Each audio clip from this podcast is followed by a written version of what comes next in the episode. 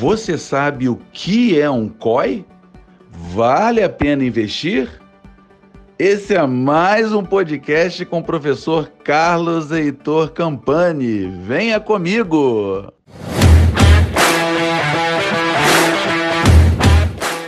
Hoje eu quero explicar e dar alguns detalhes importantes sobre esse tal de COI, C-O-E, que é uma sigla para Certificado de Operações Estruturadas.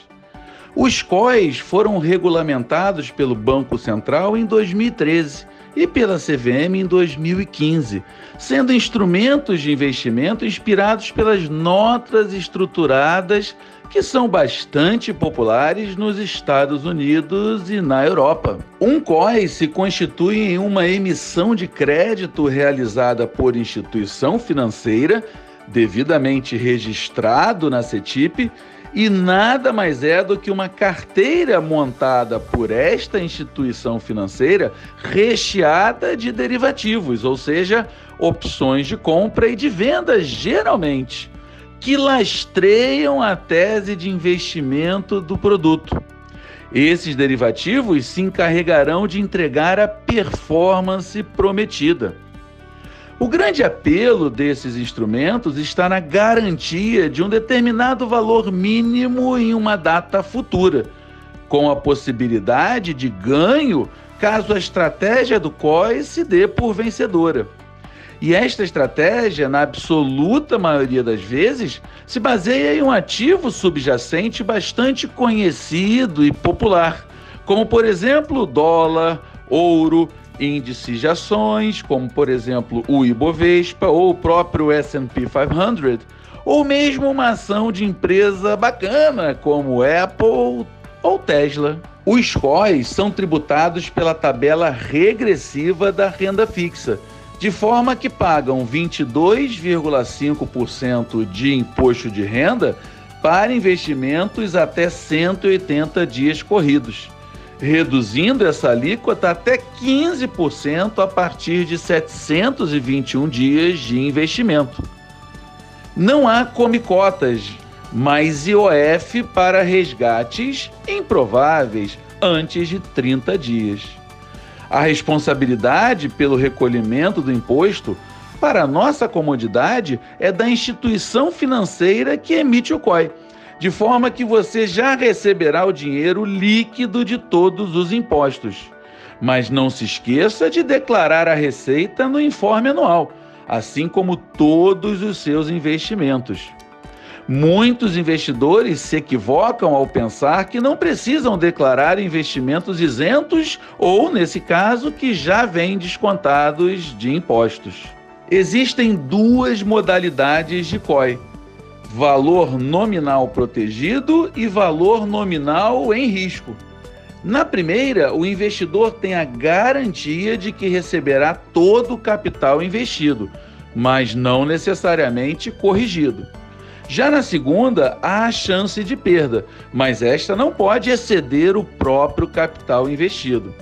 Em tese, nesta segunda modalidade, o investidor pode até perder tudo que investir, mas eu não vejo no mercado COIs com esta característica. Tipicamente, COIs classificados nesta modalidade limitam as perdas para algo em torno de 10 ou 15% do capital investido, no máximo. Cabe lembrar que existe um pouco de risco de crédito, pois um COI é garantido pela instituição financeira que o emite e não possui proteção do Fundo Garantidor de Crédito, o FGC. No caso do investidor precisar do dinheiro investido antes do vencimento do COI, as instituições, em geral, permitem o resgate antecipado, mas nesse caso precificarão o COI a mercado, com um deságio em seu favor. Isso implica dizer que o montante recebido poderá ser bem menor do que o montante investido. Este ponto é relevante, pois um COI é normalmente ofertado com prazos que variam de seis meses até três anos. O documento que contém todas as informações importantes de um COI é chamado DIE, DIE, isso significa documento de informações essenciais do COI. A instituição financeira tem a obrigação de fornecer este documento ao investidor antes da contratação do COI. Dentre outras informações, o DIE precisa identificar claramente a instituição financeira que emite aquele COI, sua modalidade, as garantias eventualmente envolvidas, o prazo de investimento e, principalmente, a tese de investimento, ou seja, as regras para determinação da rentabilidade do COI lá na frente. Pessoal, deixa eu dar um exemplo de um COI que está aí disponível para nós investidores. Ele tem como ativo subjacente a ação da Microsoft, que é negociada na Nasdaq ele está enquadrado na modalidade valor nominal protegido, pois garante o capital investido de volta.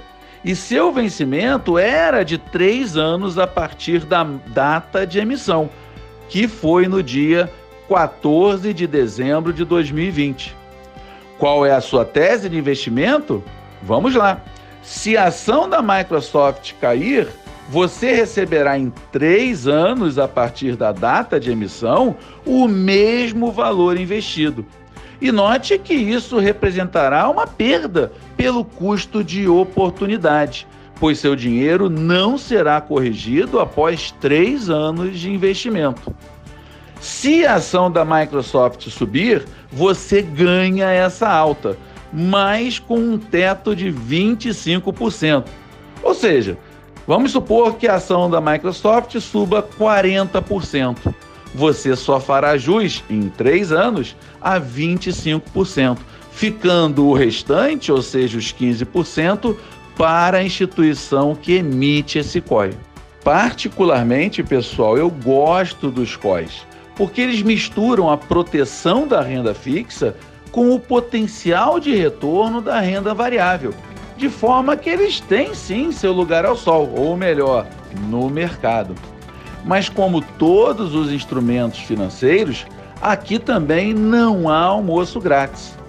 Suponha no exemplo que eu acabei de dar que para três anos a, a, a taxa pré-fixada seja livre de risco no mercado brasileiro algo em torno de 10%.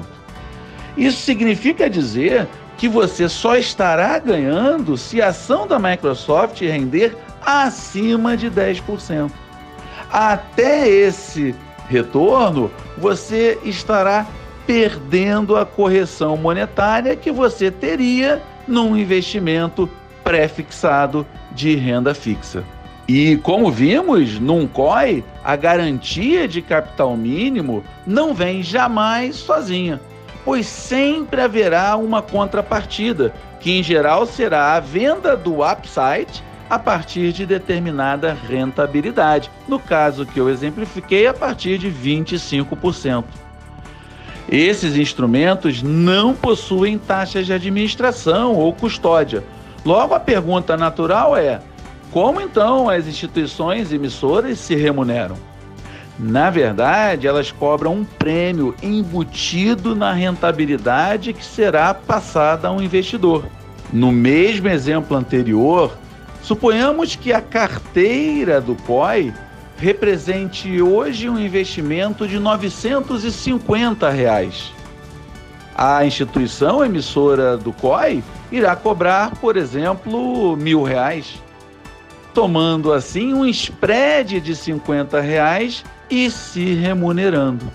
O grande ponto de atenção é que a maioria dos investidores não será capaz de identificar no mercado financeiro o custo dessa carteira e, portanto, não perceberá quanto a instituição estará cobrando de prêmio naquele COI.